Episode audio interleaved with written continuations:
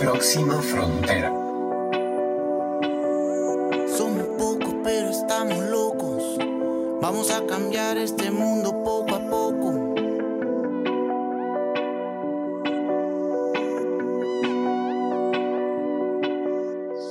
Hola, hola, ¿qué tal? Yo soy Carla Chávez, la directora de Próxima Frontera, este podcast que le trae información, consejos, invitados, todo acerca de la sostenibilidad. Y estamos iniciando una serie especial. Resulta que de andar por ahí conociendo y buscando gente para este programa, me encontré como con una tendencia que estaba coincidiendo con gente súper interesante de diferentes países y con algo en común. Completamente locos todos, y entonces creamos esta serie Locos por la Sostenibilidad para presentarles estos emprendedores, estos luchadores, estos gente creativa, innovadora, que no toma un no por respuesta y que está cambiando el mundo. Locos por la Sostenibilidad es una serie de programas que iniciamos hoy.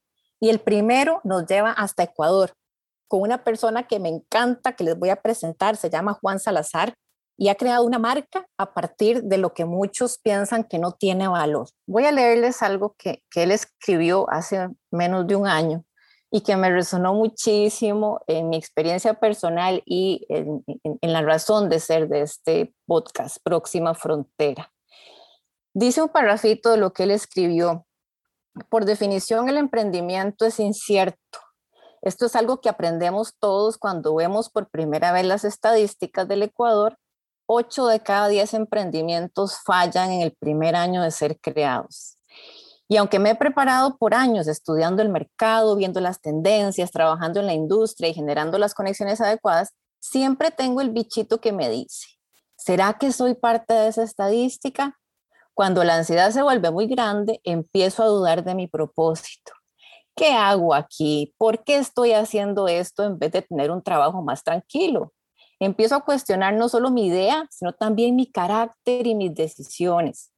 ¿Por qué no dejo de pensar pendejadas y me pongo a trabajar en algo más seguro? Me meto en este torbellino de dudas que me succiona el último aire de motivación que tengo. Últimamente lo, lo único que me ayuda es saber que yo mismo me puse en esta situación. Bienvenido Juan Salazar, director de Marca Patito, a Locos por la Sostenibilidad de Próxima Frontera. Hola Juan, feliz de tenerte en esta nueva serie. Carla, creo que el honor es mío. Eh, muchísimas gracias por la invitación. Y claro, cuando tú lo dices y lo lees así tan poéticamente, eh, digo, seré yo el que escribió eso. Eh, pero claro, es, es, es, muy cierto. O sea, y todas esas palabras definen mucho mi día a día de, de estar en este, en este mundo incierto del emprendimiento, pero que al final del día, bien o mal, logramos crecer y logramos generar estas conexiones que, bueno, por otros lados nos trajeron a ti y a mí a unirnos, ¿no es cierto? Eh, en, en, el mundo. Eh, y pues nada, qué, qué chévere poder estar aquí contigo. Juan, ¿Quién sos vos? Contanos eh, de dónde venís, qué haces, para dónde vas y, y, y, de qué se trata tu emprendimiento Marca Patito, que por cierto, me encanta el nombre, me encanta. Buenísimo. Yo en realidad soy ingeniero en biotecnología de profesión.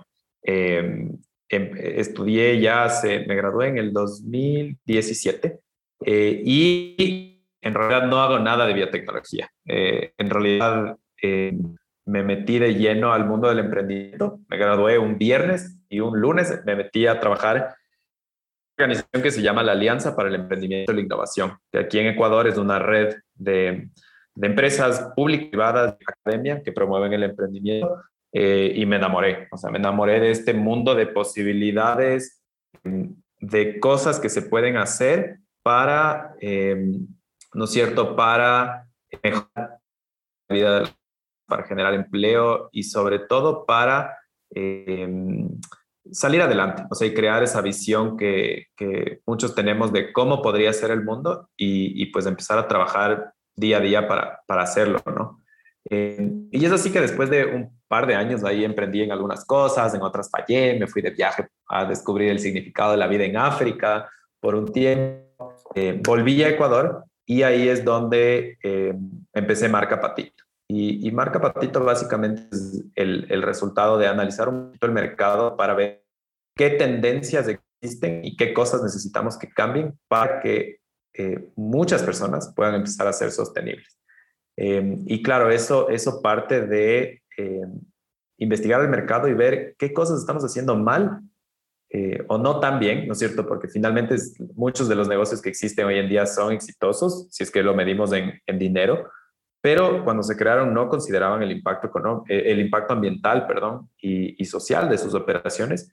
Y es que ahora están tratando un poco de igualarse. Entonces dije, ¿cómo podemos eh, empezar desde cero pensando en la sostenibilidad, en las personas y en el medio ambiente para crear un, canal de ventas completamente nuevo, completamente innovador em, y, y, pues eh, poder, poder ofrecer servicios que, que la gente pueda utilizar para ser más sostenible. Eh, y en ese sentido, Marca Patito, ¿qué es lo que hace? Pues somos un canal de ventas de em, un canal de ventas de, de, productos al peso, al granel, en envases reutilizables. Entonces ahí esa es la primera parte de la economía circular, ¿no es cierto? En donde aplicamos las dos primeras R's, reduce y reusa. Entonces eliminamos el plástico y reutilizamos envases para vender productos. Y la segunda eh, parte, digamos, del negocio es eh, el tema de reciclaje, ¿no es cierto? Como sabemos que va a pasar un tiempo hasta que eh, empecemos a comprar todo al peso, todo al granel, etcétera, pues también ofrecemos un servicio de reciclaje cuyo propósito es cerrar el ciclo, ¿no es cierto? Si es que hay algo que sale de nuestro sistema Zero Waste, porque, digamos, no ofrecemos todavía todo, pues eh, podemos igual gestionar adecuadamente esos residuos para que no generen un impacto. Y así, digamos, es, es muy sencillo, digamos, por detrás, pero, pero el, el usuario, digamos, eh, recibe todos estos beneficios para poder empezar su vida sostenible. Juan, parece sencillo, tenemos que hacerlo ver sencillo, pero es complicadísimo, es dificilísimo, primero, bueno, emprender. Y las estadísticas nos confirman que esos números que nos diste de Ecuador son los que se reproducen por todas partes. O sea, es como dos de cada diez son exitosos por no decir que 8 de cada 10 mueren, es mejor, digamos, que 2 de cada 10 sobreviven al primer año y, y, las estadísticas creo que no cambian mucho en los siguientes, o sea, el que pases el primer año ya no te da un seguro de, de, permanecer, hay que seguir, seguir, como dicen por ahí que me encanta, remando en dulce de leche. Eh, cuando estás en, estos, en este tipo de negocios. Y entonces sí tenemos que hacerlo ver fácil para el consumidor porque estamos en un mundo de expectativas líquidas que se llaman marketing y entonces a nosotros, a, Marca Patito o a, pequeños emprendimientos, nos comparan con, con otros sistemas grandes como este Amazon y entonces tenés que vender tan rápido y todo tiene que suceder tan rápido en tu plataforma como la gente está acostumbrada en Amazon. Esa expectativa es líquida porque traspasa todas las industrias y todos los negocios. Entonces nos comparan en igualdad de condiciones, aunque no tengamos igualdad de recursos, tiempo, desarrollo. Y, como decías en ese mismo artículo que me encantó, hay una, un halo de romanticismo de que todos los emprendimientos son Silicon Valley, eh, éxito desde la primera eh, y, realmente la realidad no es, no es así. Juan, pero ¿cómo llegaste al nombre Marca Patito? A mí como, como, como señora de comunicación y, que me encanta el tema del branding y las marcas, ¿cómo le llegaste a Marca Patito? Eh, ¿Convertiste un, casi que un genérico, un commodity en algo de un supervalor? Creo que partió de eso y es un, un, ejercicio de reflexión que yo siempre hago, de que yo siento que aquí en Latinoamérica eh, nos, nos creemos marca patito. Eh, ¿no es cierto? Creemos, como tú dices, que los únicos buenos emprendimientos pueden salir de Silicon Valley, que los únicos salen en Europa, que están haciendo las cosas súper bien y todo. Eh, y este es como un, proceso de, de, redimir esa frase que nos, nos identifica a nosotros, que creemos que no tenemos cosas buenas, y darle un significado positivo. O sea, darnos cuenta de que, de que ser marca patito puede tener un significado eh, vinculado a temas de sostenibilidad, de responsabilidad social, ambiental eh, y de calidad, o sea, de que este es el futuro, de que mejor Europa y Estados Unidos lo que quieren es volverse marca patito y empezar a pensar de manera distinta para, para tener un mundo más sostenible. Entonces ahí, digamos, por ahí, por ahí vino y lo, chévere es que, eh, como tú dices, es un elemento que ya está culturalmente metido en nuestro subconsciente Entonces le llama a la gente la atención y quiere explorar más y creo que eso juega muy, muy bien a nuestro favor para obviamente generar esa recordación de marca que necesitamos. Súper. Decime una cosa, cuando fuiste a África, ¿qué respuesta a todas esas preguntas existenciales encontraste? Contame algún secreto que hayas descubierto en tu viaje. Sabes que eh, eh, dos viajes me cambiaron un poco la perspectiva de qué quiero hacer con mi vida. El primero fue a África, eh, en donde básicamente lo que descubrí es que allá ya se dieron cuenta de esto que te estoy contando hace rato. África, muchas de las partes de África efectivamente sí es como nosotros lo pensamos, ¿no es cierto? Que es como eh, muy salvaje, que no hay nada, que hay muchos animales, etcétera. Pero un montón de partes en África son súper, súper desarrolladas. Eh, y es chévere porque ellos se dieron cuenta de eso. Dijeron, ya, dejamos de ser, eh, dejamos de ser el país pobre al que todo el mundo tiene que venir a ayudarle, etcétera, etcétera y nos empoderamos, ¿no es cierto? Ellos ya hicieron ese cambio de marca Patito. Dijeron, sí, efectivamente somos todo esto, pero vamos a cambiar nuestras circunstancias para eh, salir adelante. Y es ahí donde dijeron, inspirémonos en nuestra cultura, en nuestras raíces, en todo lo que hemos vivido y pues reinventémonos como una, eh, un continente, ¿no es cierto?, eh, que genera oportunidades, que genera desarrollo con tecnología, etcétera, etcétera. Y hay casos de, digamos, de países en, en África que, que, o sea, le están, la están rompiendo, ¿no es cierto? Nosotros tenemos esa frase aquí en Ecuador eh, y les está yendo súper, súper bien porque, porque quieren salir adelante. Em, y otro que te cuento de una vez ya que estamos hablando de, de, momentos inspiracionales fue cuando me fui a un viaje a Medellín y justo estuve ahí para la semana de eh, la Semana Internacional de Danza. Eh, y uno que me pareció fenomenal y me cambió la vida y me puse a llorar en medio de la presentación es cuando eh, hicieron un, baile eh, tradicional colombiano con tambores y con, digamos, instrumentos eh, de tierra y eso lo mezclaron con música electrónica, así como muy moderna. Y claro, fue para mí esa, esa idea de, eso es lo que nos falta, o sea, ellos están seguros de su identidad, saben de dónde vinieron y ahora están tomándolo eso no como un eh, elemento que les hace menos, sino justamente como ese, ese diferenciador que les hace ser únicos, distintos y novedosos. Eh, y creo que eso es lo que nos falta en muchos países de Latinoamérica, sobre todo en Ecuador. Entonces creo que ese es mi, fueron mis inspiraciones para, para un poco, eh, ¿no es cierto?, volver a Ecuador y decir qué podemos hacer y cuál va a ser nuestra identidad. y eso es lo que estoy tratando de construir, ¿no es cierto? no es descartar nada, no es eh, cambiar todo, no es dejar a nadie atrás, como nos lo dicen los ODS. Esos dos ejemplos que estás diciendo son bien ricos para mm, pensar en que todo suma y que todos sumamos y que tenemos que aprender de las experiencias y, tomar lo mejor de los mundos, ¿verdad? Si, si ahora la tecnología está al alcance nuestro, pero la tecnología no resuelve sola nuestros principales problemas, la tecnología va a ser una herramienta, pero si no la nutrimos con esas culturas locales, con el talento, con la diversidad, eh, con la tecnología, pues no vamos a avanzar, ¿verdad? Entonces, esos dos ejemplos me parecen súper lindos porque nos recuerdan eso, nuestras raíces, la identidad, lo que nos hace diferentes, pero lo vamos sumando con lo que vamos aprendiendo todos los días, con lo que eh, la cotidianidad y la modernidad nos va enseñando y cómo además ahora estando todos conectados, Juan, tan fácil por las redes sociales, incluso gracias a la pandemia, nos conectamos mucho más.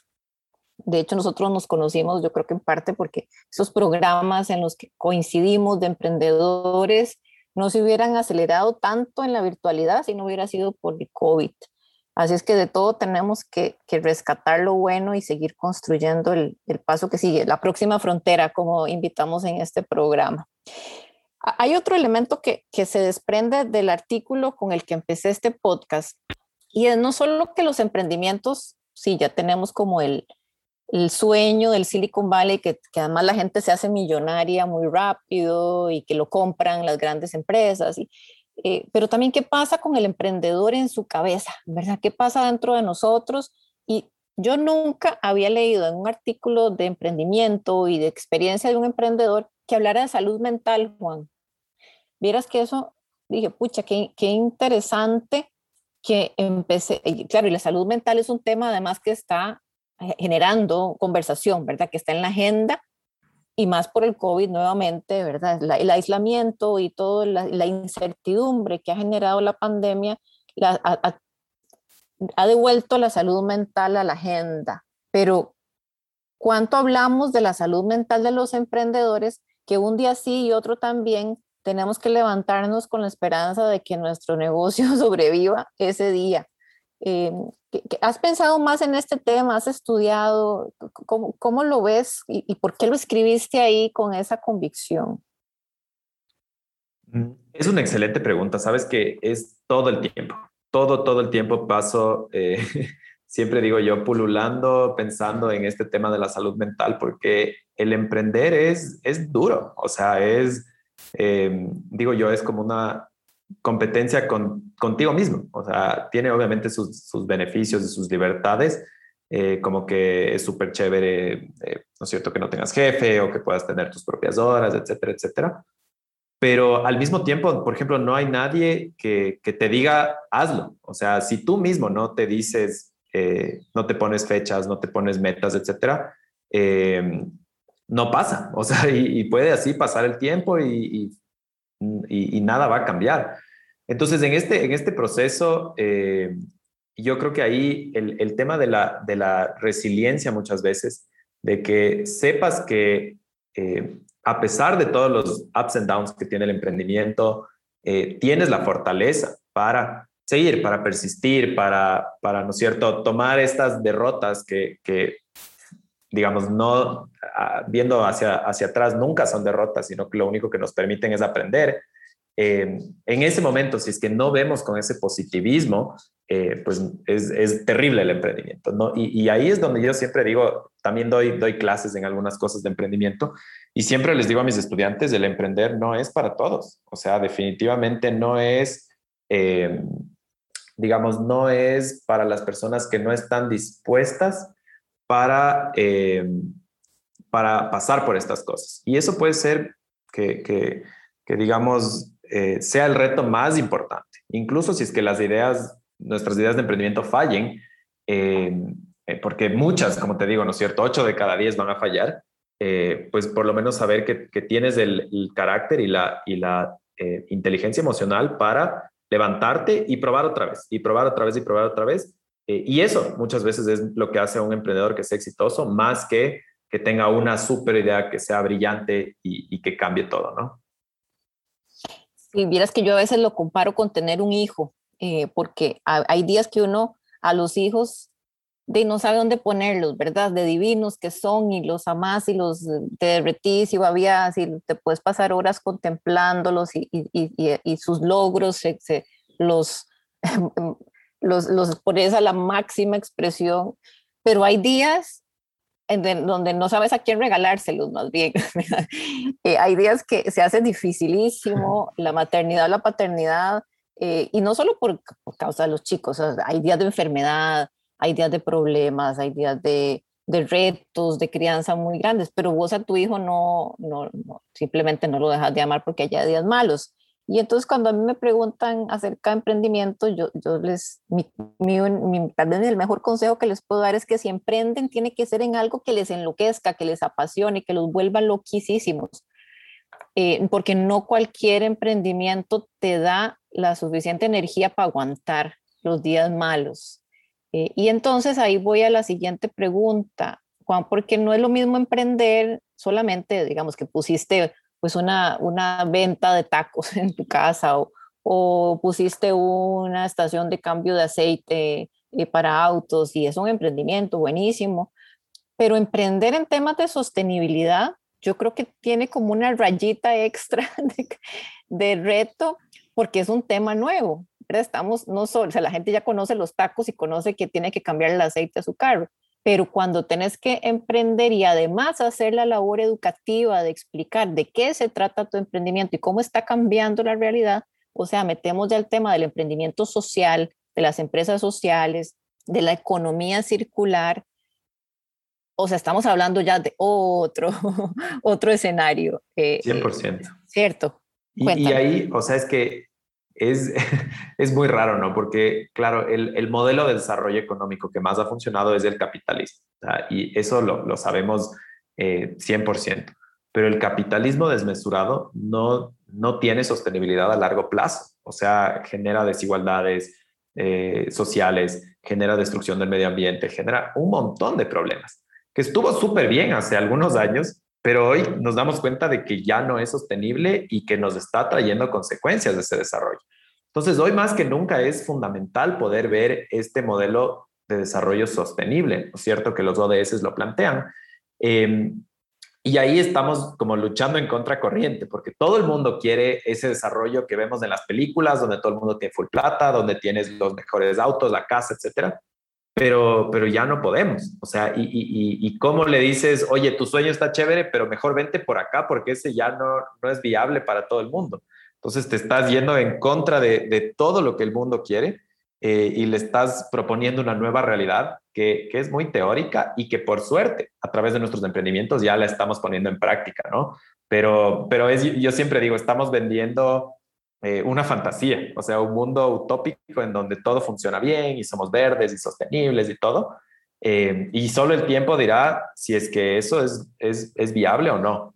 Eh, por suerte, creo que hay muchos avances y hay un montón de gente que está haciendo súper buen trabajo y me motiva todos los días ver, pero, pero nos, nos queda corto el tiempo. O sea, lastimosamente, y no es por ser fatalista, pero en temas ambientales hay como un montón de estadísticas que dicen que estamos fregados en, pocos años.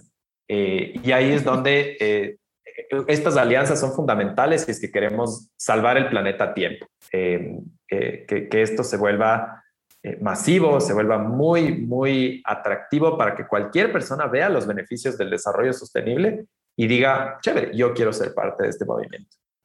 Así es, los datos, la ciencia, que nos lo viene diciendo hace muchos años, pero que no los hemos tomado tan en serio. Eh, sí, e, el, tiempo no está a nuestro favor realmente y tenemos que tomar acción. Y lo bueno es que podemos hacerlo.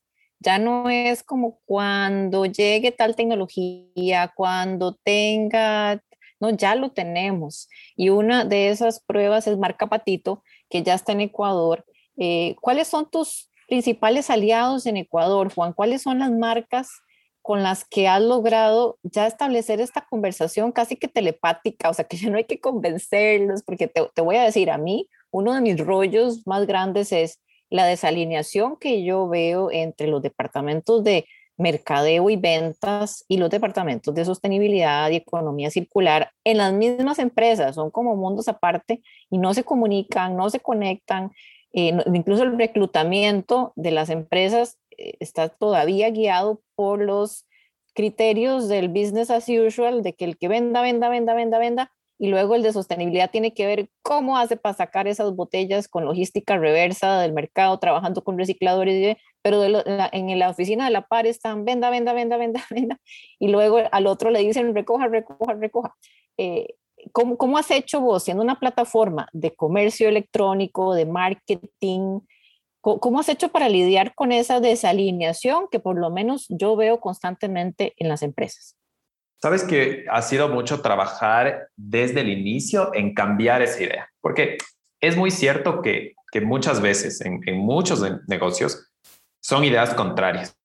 ¿No es cierto? Por un lado vendes y por otro lado es sostenibilidad. No puedes hacer ambos al mismo tiempo. Y eso en realidad es, es un poco falso. O sea, con algunos modelos de negocios efectivamente sí es así, pero, eh, por ejemplo, me invento una, una actividad extractivista.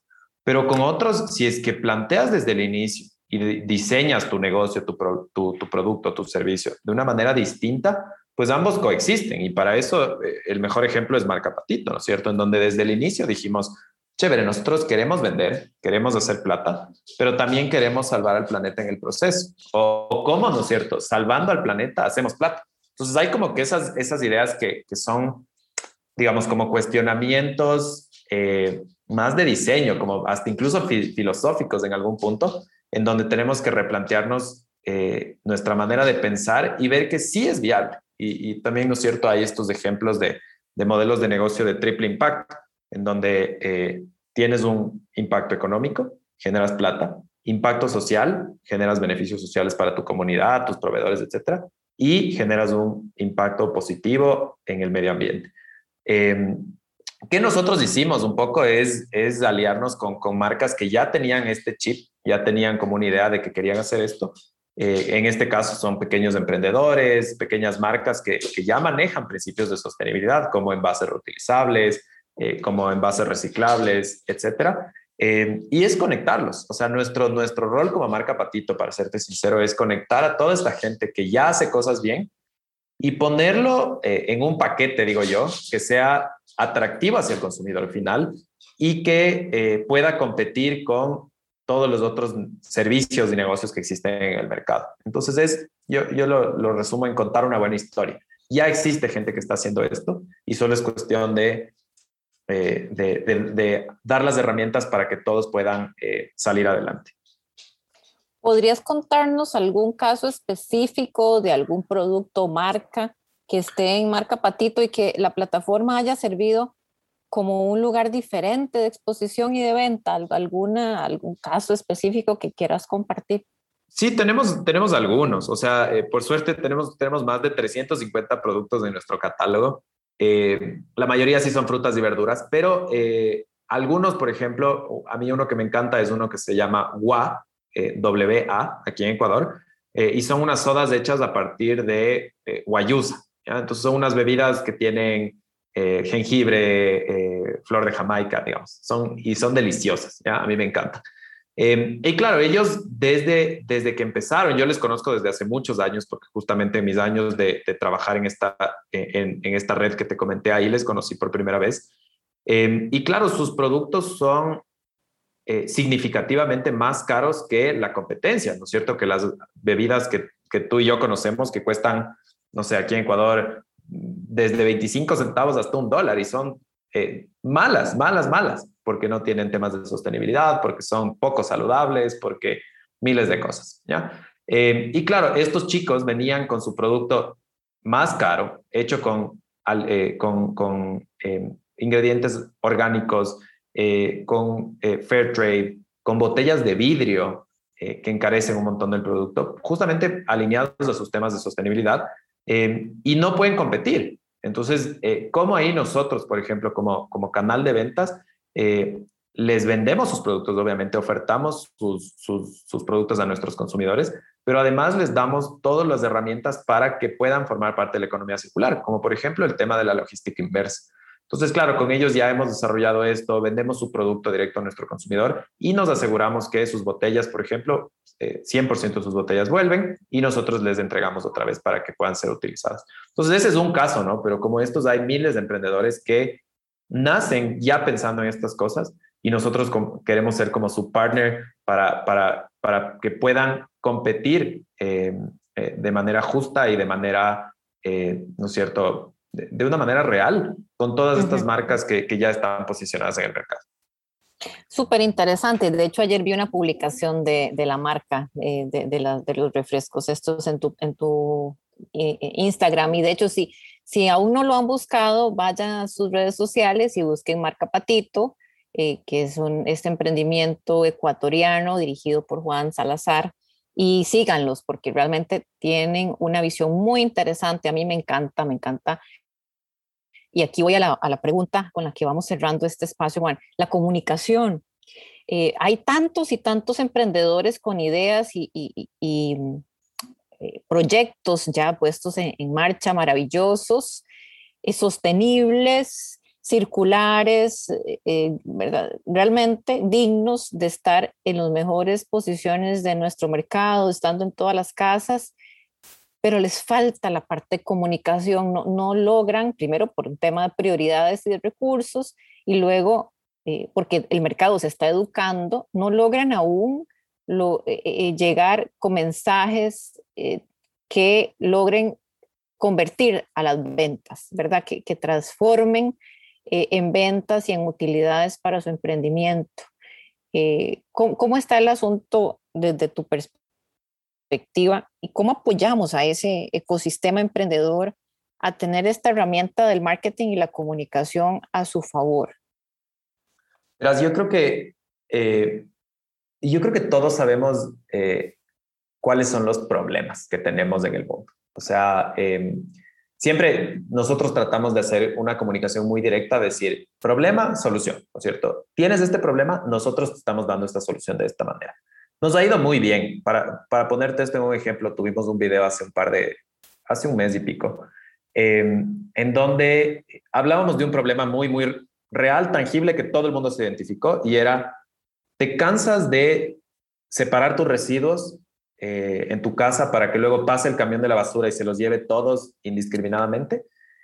Eh, y un problema así tan sencillo, tan tangible, eh, nos, nos viralizó este video, porque le decíamos, mira, si tienes este problema, pues te damos una solución. Y llegamos a, no sé, 30 mil personas en, en, en, Instagram y creo que a unas 15 mil en, TikTok. Y claro, yo creo que la comunicación eficiente para, para estos negocios tiene que ir direccionada a mostrar el problema, pero un problema real, tangible, que sea parte de nuestro día a día y mostrar una solución. Y ahí creo que está el, el hecho eh, o el, el, el, truco es mostrar una solución que sea fácil y que sea eh, conveniente, ¿no es cierto? Porque claro, nosotros muchas veces, y te pongo el ejemplo de, de el mercado Zero Waste, digamos que tú quieres eh, comprar cosas libres de empaques, al peso y todas estas cosas. Uno tiene que incomodarse, preparar sus contenedores, tiene que ir a distintas tiendas, tiene que ir a pesar, tiene todas estas cosas.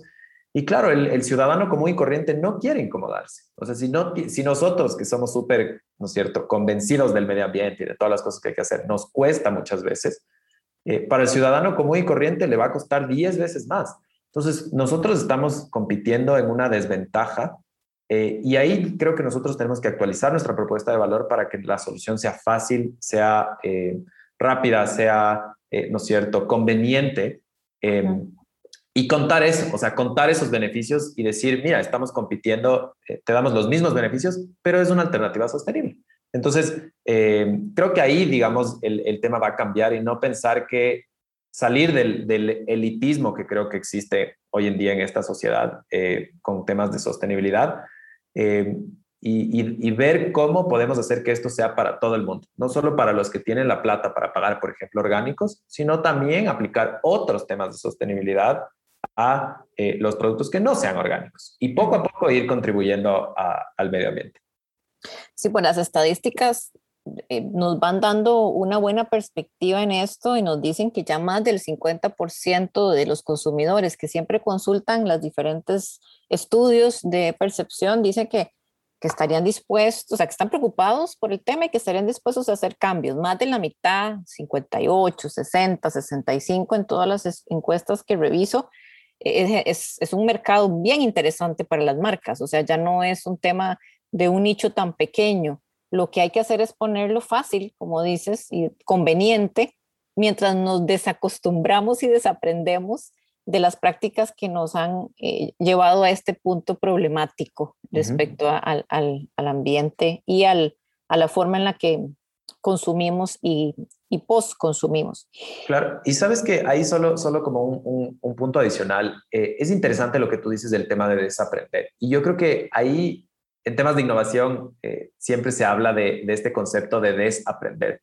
Eh, no puedes innovar si sigues pensando las mismas cosas que pensabas antes. Entonces, primero, antes de innovar, tienes que desaprender y dejar tu mente abierta para estas nuevas posibilidades. Y creo que ahorita estamos justamente en ese proceso, donde la gente está tratando de desaprender y está tratando de ver alternativas para las cosas que les han sonado por algún tiempo como medias raras y que hoy en día se dan cuenta de que, de que generan un impacto y ahí es donde van a buscar justamente todas estas marcas que estén hablando al respecto y que, y que ofrezcan soluciones. Y creo que vamos eh, en un buen momento justamente para desarrollar todas estas, estas nuevas ideas y nuevos proyectos. Yo siempre le digo a mi equipo, es cómo hacemos el reciclaje sexy, cuando, cuando siempre ha sido lo más eh, anti-sexy, es como feo, oscuro, bolsa negra que nadie quiere, que huele mal, fuchi, guacala, y ahora tenemos que volverlo sexy. Exactamente. es nuestro reto. Juan, la pregunta con la que cerramos siempre estas conversaciones y que nunca queremos terminar, pero el tiempo nos gana, es cuál es la próxima frontera de marca Patito. Es una excelente pregunta. Eh, no quiero spoilear nada, pero em, eh, porque justo estamos cocinando unos proyectos, pero es, es descentralizar todo el tema de economía circular. Eh, ¿Por qué? Porque cuando uno, y ese ha sido el problema, por ejemplo, con la basura, ¿no es cierto? Es problema de alguien más, es problema de, de yo compro, yo, digamos, pagué por este empaque o por esta, este producto, etcétera, pero cuando se genera la basura, ya ese es problema de alguien más. Y, no me eh, importa, no, no tengo nada que ver, porque finalmente, como tú dices, lo pones en una bolsa negra y alguien se lo lleva y no sé qué pasa.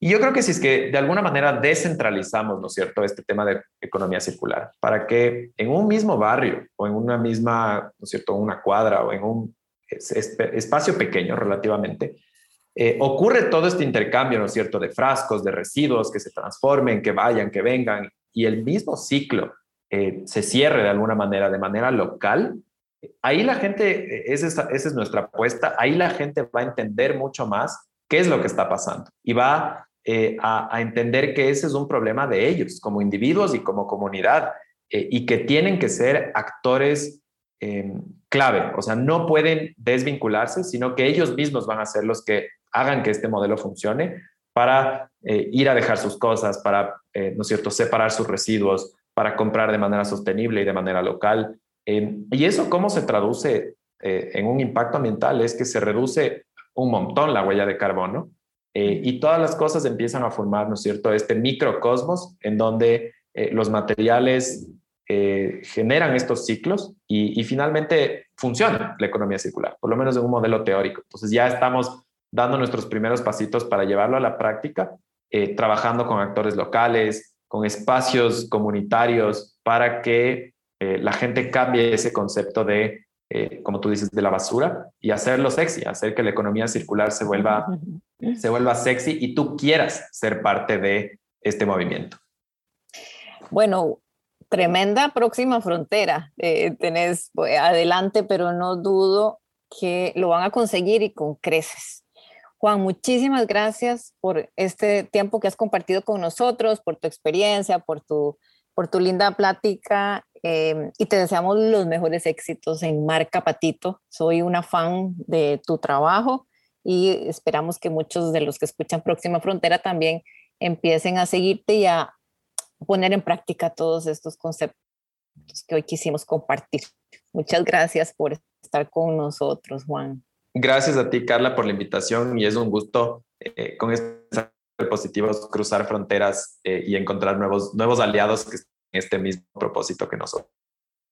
Gracias. Y a todos ustedes que nos escuchan, esperamos que tengan una linda semana, sigan con este, esta serie de programas especiales que estamos haciendo acerca de sostenibilidad y emprendimiento en Latinoamérica. Y hasta la próxima. Próxima frontera.